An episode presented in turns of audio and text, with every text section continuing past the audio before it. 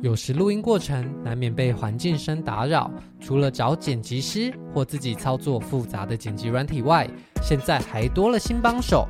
Noise Eraser 是迪威智能推出的 AI 降噪服务，无论在家里、户外录音、露营，再也不担心突如其来的声音干扰。不用专业设备，只要上传网页，就为你调校专业级音质。现在还推出 APP 版本。方便搞定影片降噪，手机录音也没问题。Noise Eraser 消除恼人噪音，只留你想听。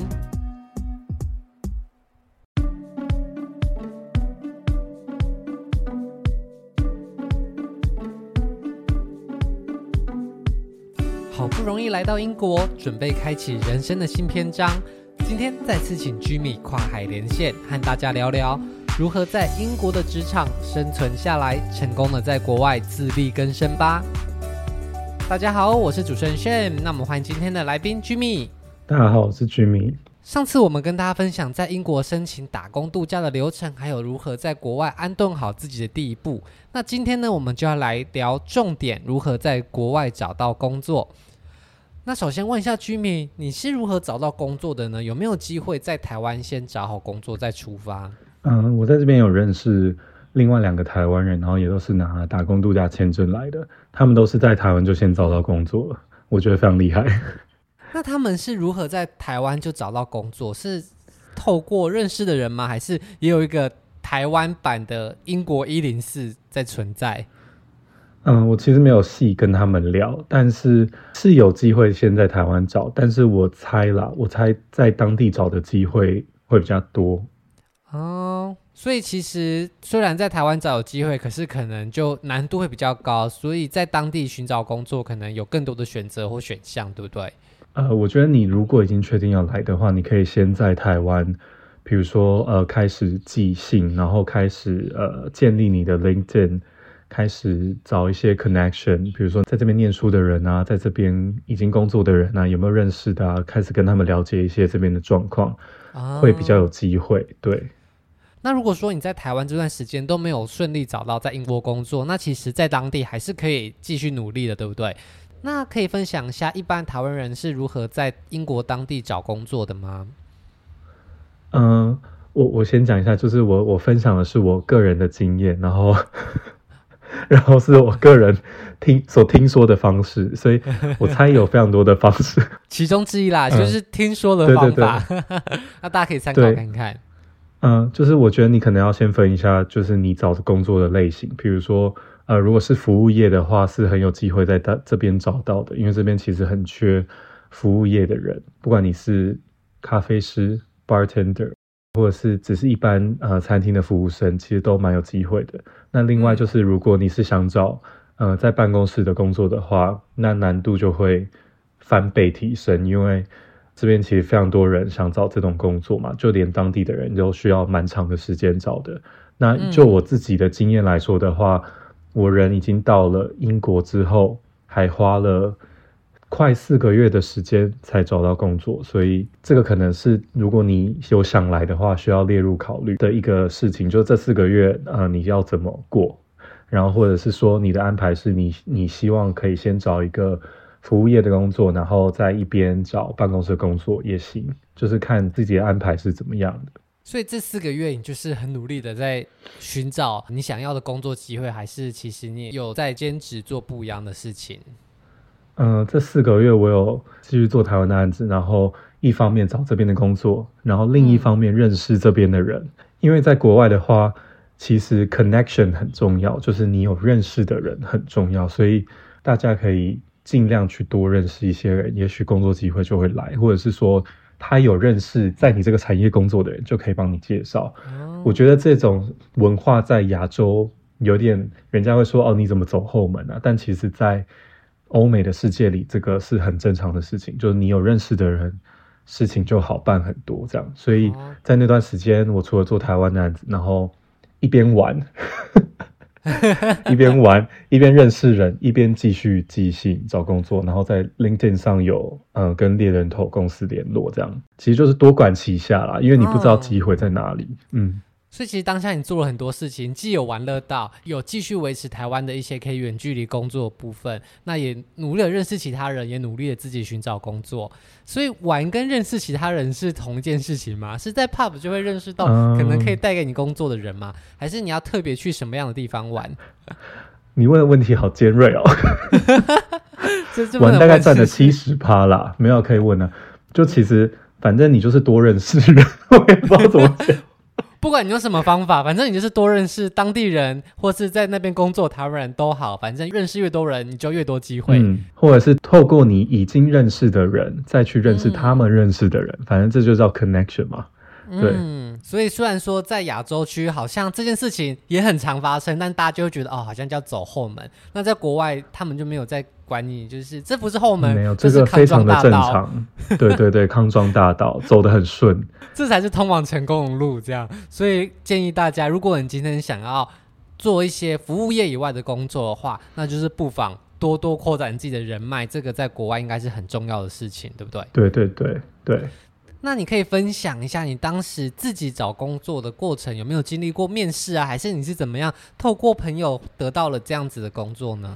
我现在的这个工作是因为我认识了一个朋友，然后他也在同一个产业里工作，然后他跟我说：“哎，听说他们这间公司很缺人，那你要不要试试看？”这样。嗯。然后那时候我还想说：“哎，这个朋友也是刚认识的，要不知道要不要相信他。”然后隔了几天之后，我就想说：“那。”试试也无妨，然后就把我的东西寄过去，然后才被找去面试的，所以我的这个机会是这样来的。哦，哦，所以也是刚好透过别人介绍。那他有扮演一个帮你跟那间公司说的角色吗？还是他就只是给你一个敲门砖这样而已？他他就只是跟我说了这个小道消息，就听说他们很缺人这样。嗯，但这个消息也很重要啊，对。啊，哦，所以你如果你不知道这件消息，你也没有办法投出你的履历。对，我也我也不知道投给谁嘛。嗯，那后来你投出你的履历之后呢？他们是用什么样的方式面试？跟台湾类似吗？还是在国外的面试会比较随性、比较轻松呢？还是你在打工的这个身份，对于你面试工作会不会带来一些帮助或是坏处？嗯、呃。如果你来这边工作的话，你自己自带签证的话是一个优势，因为如果你没有签证的话，公司会需要帮你申请这个签证，然后申请签证的话，对他们来说，呃，会多出一笔费用，然后还有很多的行政流程。所以这就是为什么 Tier Five 这个打工度假签证这么多人想抽的原因，是你抽到之后，你就有这个签证可以合法工作了，那你就可以更有跟雇主谈的一个条件，对，等于说他不需要再帮你负担签证的费用跟签证的那些成本，这样。那那时候我被找去面试，我们公司面试了两个阶段，那其他公司我不知道啦，但我们公司面试了两个阶段，那我自己总归来讲的。一整个心得是，我觉得这跟产业有关，就是我我的产业是嗯比较放松的一种面试过程，所以并不是很紧张、压力很大的。那他也希望你可以侃侃而谈，而不是说、嗯、哦，就是他问一个问题你就答一个问题这样，所以来来回回的有点像是在聊天呐、啊。我觉得最后很像是在聊天，嗯。所以两个阶段的面试都是在同天就进行了吗？还是你要回去等第一阶段的结果，然后再到第二阶段？嗯、呃，我是我记得好像是第一个阶段结束之后，下个礼拜就约了第二次面试，这样。然后他的那个来面试的人的层级不一样，嗯，就第一次是 senior，然后第二次好像是 associate 这样，还有、哦、还有 founder，对，还有老板。那在台湾面试。很容易会被问到的就是，哎，你期望的薪资是多少？能配合加班吗？这种比较尖锐、比较、嗯、台式的问题。那在国外，他们也会在面试的时候就跟你谈好薪资的条件，或是一些福利等等吗？就这些问题，这边也会问。所以如果你在面试的时候要先准备好，比如说你要先开始搜罗一下你这个产业，就你这个工作的职位的那个薪资大概在哪里。所以到时候他问你的时候，你。不能随便讲一个数字嘛，你总得讲一个合理的数字。嗯，那如果是加班的话，其实就是看你的产业的整个生态以及你的你们公司的文化，每个人的公司不太一样。这样，那你觉得在跟欧洲人谈判的话，技巧上会不会跟在台湾不一样？还是其实天下老板都是一样的，就是尽量开你的钱，尽量压榨你？其实我觉得天下老板都是一样的，没有，只是说欧洲这边它其实比较。重视你个人的生活，就是他们把工作跟生活切得很开。比如说，我有一个同事，他就说：“啊，我的手机里就是没有任何一个跟公司有关的 app，比如说那个信件的 app 或者是沟通的 app，一个 app 都没有。所以我只要离开办公室，他们就找不到我。就是他们的一个心情是这样的。那比方说在。台湾谈薪水，大家都是谈税前的价格嘛？那在欧洲会不会有面临到要缴税的部分，还是在薪资的部分就会有讲到这个部分？以英国来讲的话，你跟他谈的薪资都是税前的薪资，所以到时候一个月汇进你的户头的是，他会自动扣掉税的那个价钱。嗯、所以你在谈的时候，你要比如说你计算你的生活费、你的房租的时候，你要知道你。公司开给你的这个薪水，其实到时候进到你的户头还要再扣掉税，它会自动扣掉。他们都已经在系统里面有设定好了，就是你的这个薪资级距是扣多少的税，所以到时候会进来都是算好的啦。那我有听到我台湾的朋友说，他那时候有去结算了一下，他发现税有算错，所以他还要去跟可能这边的国税局 argue 这样。所以如果你担心的话，你可以稍微。就是计算一下说，说哦，你大概是缴几成的税，然后你会收到多少的钱，这样。嗯，所以其实，在国外生活有很多眉眉嘎嘎是自己要去注意，如果你不去注意，根本也没有人会帮你。对，他就会这样子继续扣你的钱。对，很多细节还是自己得多花一点心思。嗯、好，那我们讲完找到工作之后，就来分享一下在国外的工作环境跟在台湾有什么样的不一样。因为我们今天聊的也是英国的上班族工作，所以我们今天就来分享一下，如果是上班族这一类的工作形态的话，比方说在工作环境上啊，或者在理念上面，会不会跟台湾有很大的差别？那你有没有什么样的例子觉得很特别，让你有一点文化冲击的？嗯、呃。一样，就是一开始就先消毒。我分享的是我个人的经验。嗯，其实我觉得这边的工作生活，其实就是他们很重视你的 work-life balance，就是你你的工作跟你的生活要是平衡的状态。就比如说我刚刚举的那个例子，那个同事就说，嗯、我下班之后你就休想找到我这样。对对。那另一方面就是这边其实办公室的文化很很重视，不止办公室，我觉得我们刚刚提到的 connection，就是他。他其实很重视人跟人的交流，就比如说你去呃茶水间泡个咖啡，然后你遇到别的同事，你们就要小聊天一下，可能聊个五分钟、十分钟之类的，然后再回你的位置上。十分钟不算小聊哎，十分钟可是咖啡机要慢慢泡啊，咖啡才好喝啊。我的意思说，这段时间就是你，比如说你认识别的 team 的人的一个好机会，那他就可以为你带来。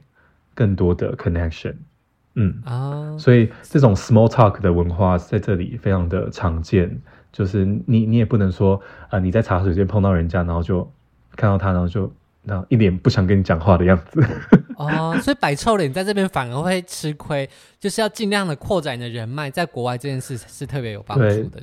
至少你要跟他说，哦，Hi，Hello，Morning。之类的，或者是说 How's your weekend？你的周末去了哪里啊？之类，就是聊一些这些，其实，在我们听来就是无关紧要的事情，但是对他们来说，这种都是就是很正常的一种礼貌性的交流。哦、对对对。那他会不会说你问了他周末怎么样，他就突然跟你大抱怨说他周末跟他老公大吵了一架之类的？我觉得我现在遇到这边的人，他其实这个界限都拉的蛮明确的啦。就是他如果、嗯。如果你们只是同事关系的话，他并不会跟你吐露他人生的这些呃过不去的事情。所以这个 small talk 它大概里面的内容会是什么？因为据说英国人聊天的美感也很多，他们什么只聊天气，不聊政治，什么不聊这个不聊那个。那在这十分钟或五分钟 talk 里面，你们可以聊什么？会聊其他人的八卦吗？还是真的都会聊一些很无关紧要的事情？我目前有聊到的，因为我现在大概上班三个月嘛，目前有聊到的大概都是一些无关紧要的事情。因为其实，其实以我们亚洲人的文化来说，我们也不习惯去刺探别人的隐私嘛。比如说，哦，你跟你的 girlfriend 怎么了吗？之类的，就是你也不会突然问人家这种问题，所以。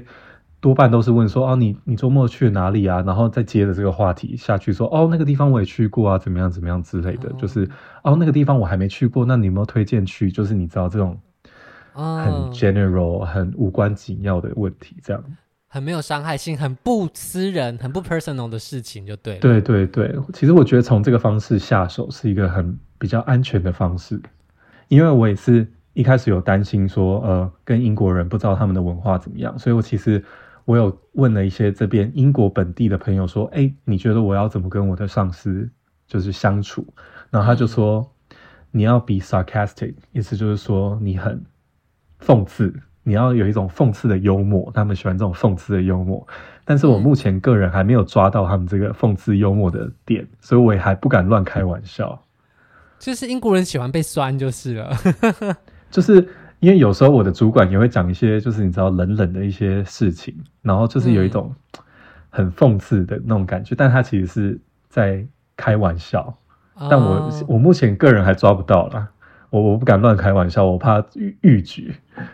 对，其实跨了一个语言，那个语境的感受就会差蛮多的。对于一个不是 native speaker 人来说，这个界限其实有点难掌握，所以嗯，大家还是可以聊一聊天气或哪里好玩就好了。如果你还不熟悉的话，我觉得大家就是以天气哪里好玩、哪里好吃这种很无关紧要的入手之后，多认识这些人，然后多认识你们办公室的文化，然后我们再再看看那个界限可以。可以拉到哪里去？那你在聊这些过程中，会不会有时候突然觉得啊，天哪，这个社交式的对话很没有意义？还是这些对话真的有在你的职涯上派上用场过？目前是还好，没有派上什么用场。不过。就是你保持一个与同事友好的关系，你的工作上心情也会比较好啊。哦，会说不定哪天同事就跟你说，老板现在大生气，不要靠近他。就是这时候 small talk 就派上用场了。对啊，就有一些小道消息会传来你耳里，这样。OK，那在工作环境上，除了和同事的相处以外啊。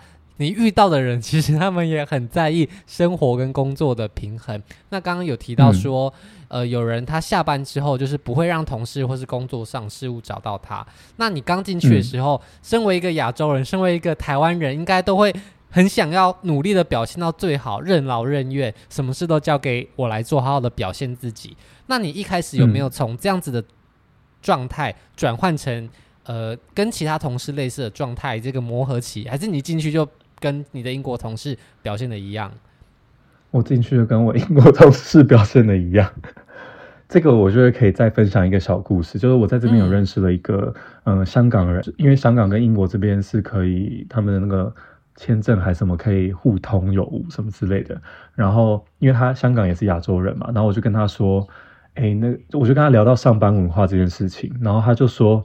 嗯，我跟你讲，你一定要吼准时下班，你一开始就要准时下班，不要让大家觉得说你会多待，比如说半小时，不然你如果这样长期多待半小时，以后你准时走，人家就会想说你怎么提早走这样。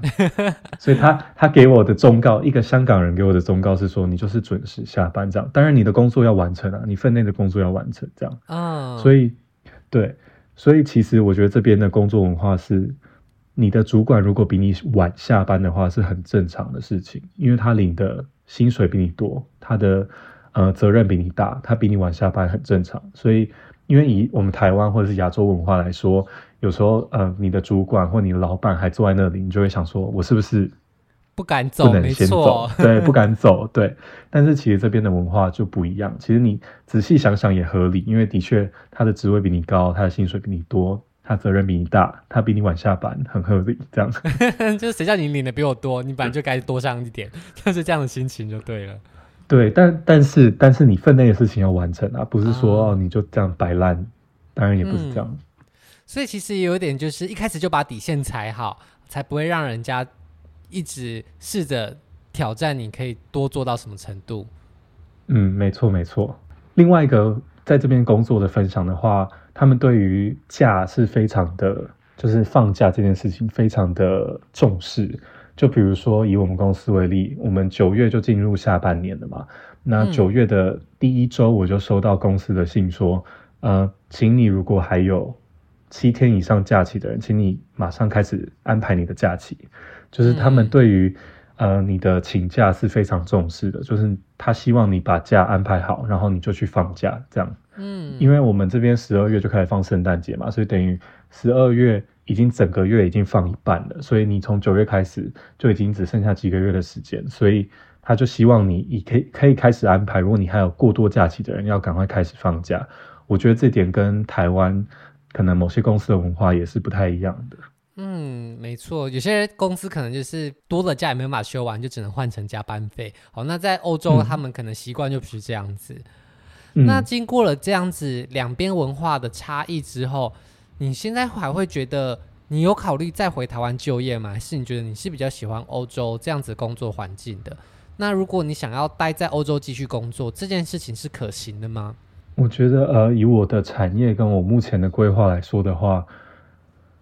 嗯，我会希望在欧洲这边再多待一一段时间，但是回台湾也是个选择啦。就是我觉得出国奋斗的人，最后的，就是你都要想说，哦，我我台我还有温暖的台湾可以回去这样。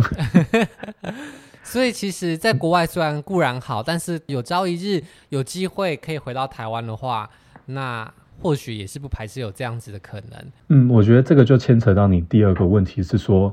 呃，如果我想要待多更长的时间的话，那就需要考虑更多的事情，比如说，呃，签证的问题就是第一个要碰到的问题。也就是说，我这个签证用完之后，嗯、我是不是可以找到嗯公司来帮我 sponsor 下一个签证？嗯，所以很多在国外打拼、努力打拼的人，其实会遇到面临的第一个问题，不止欧洲，美国也是面面临到的第一个问题就是签证的问题。嗯、那这件事情是需要。被事先规划的，就是看你要怎么跟公司谈，或者是说你你打算再多念一个学位，然后那个学位可以提供你另外两年的签证，等等的，嗯、就是有非常多的方式。那如果你真的走投无路的话，就是回台湾，回台湾。对对对，在这方面你有自己的规划吗？就是你有考虑跟像的公司在要求说要往后也继续给你签证，或者是你有在安排？哪天找到其他的公司可以完成这个事情？没有，我现在我个人还是没有一个明确的规划，个人还在醉生梦死的阶段就对了。我现在就是走一步算一步啦。不过在国外生活也是有很多有趣的地方，那这也是非常需要体验的一部分。毕竟这个计划的本意也不是完全都为了工作。那在国外最大生活的好处就是你要在各个地方游玩，非常的方便。生活在台湾的人出国是一件麻烦的事，因为台湾没有接壤的地方，所以你一定得坐飞机。但是在欧洲，虽然英国也是离岛啦，但如果是在欧洲的话，其实你到其他的国家，就像是你去外县市一样，是非常容易的。那在这段时间内，你有没有尽量的发挥这样子的机会？有，我觉得这件事情又特别体现在台湾人，因为我们台湾的护照就是非常的好用，你你可以这个礼拜就。Plan 下个礼拜的计划，因为你不需要办签证，你坐个 Eurostar，你就可以一个小时到巴黎，或者是到比利时，然后比利时又整个铁路系统又连到整个欧洲，所以其实他们这边的铁路非常的发达。那坐飞机是另外一个选择，嗯、坐飞机会比坐 Eurostar 来的便宜，因为 Eurostar 不需要这么提早去嘛，所以其实就看你衡量说你的那个预算要花在哪里。嗯。我人到英国之后，我规划的旅行都是那种非常 last minute 的决定，就是我都通常都是什么上个礼拜就订下一个礼拜的票，或上个礼拜订下下个礼拜的票。所以我去、嗯、我去巴塞隆纳，然后我去比利时，都是这样的一个状况，都是非常临时的决定。但是因为这边的交通非常的发达嘛，再加上我们不用签证，所以其实这种。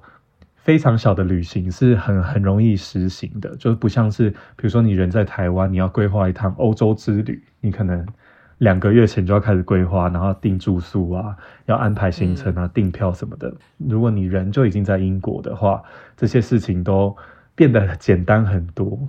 嗯，所以就像是在台湾刚刚提到，如果你在台湾要。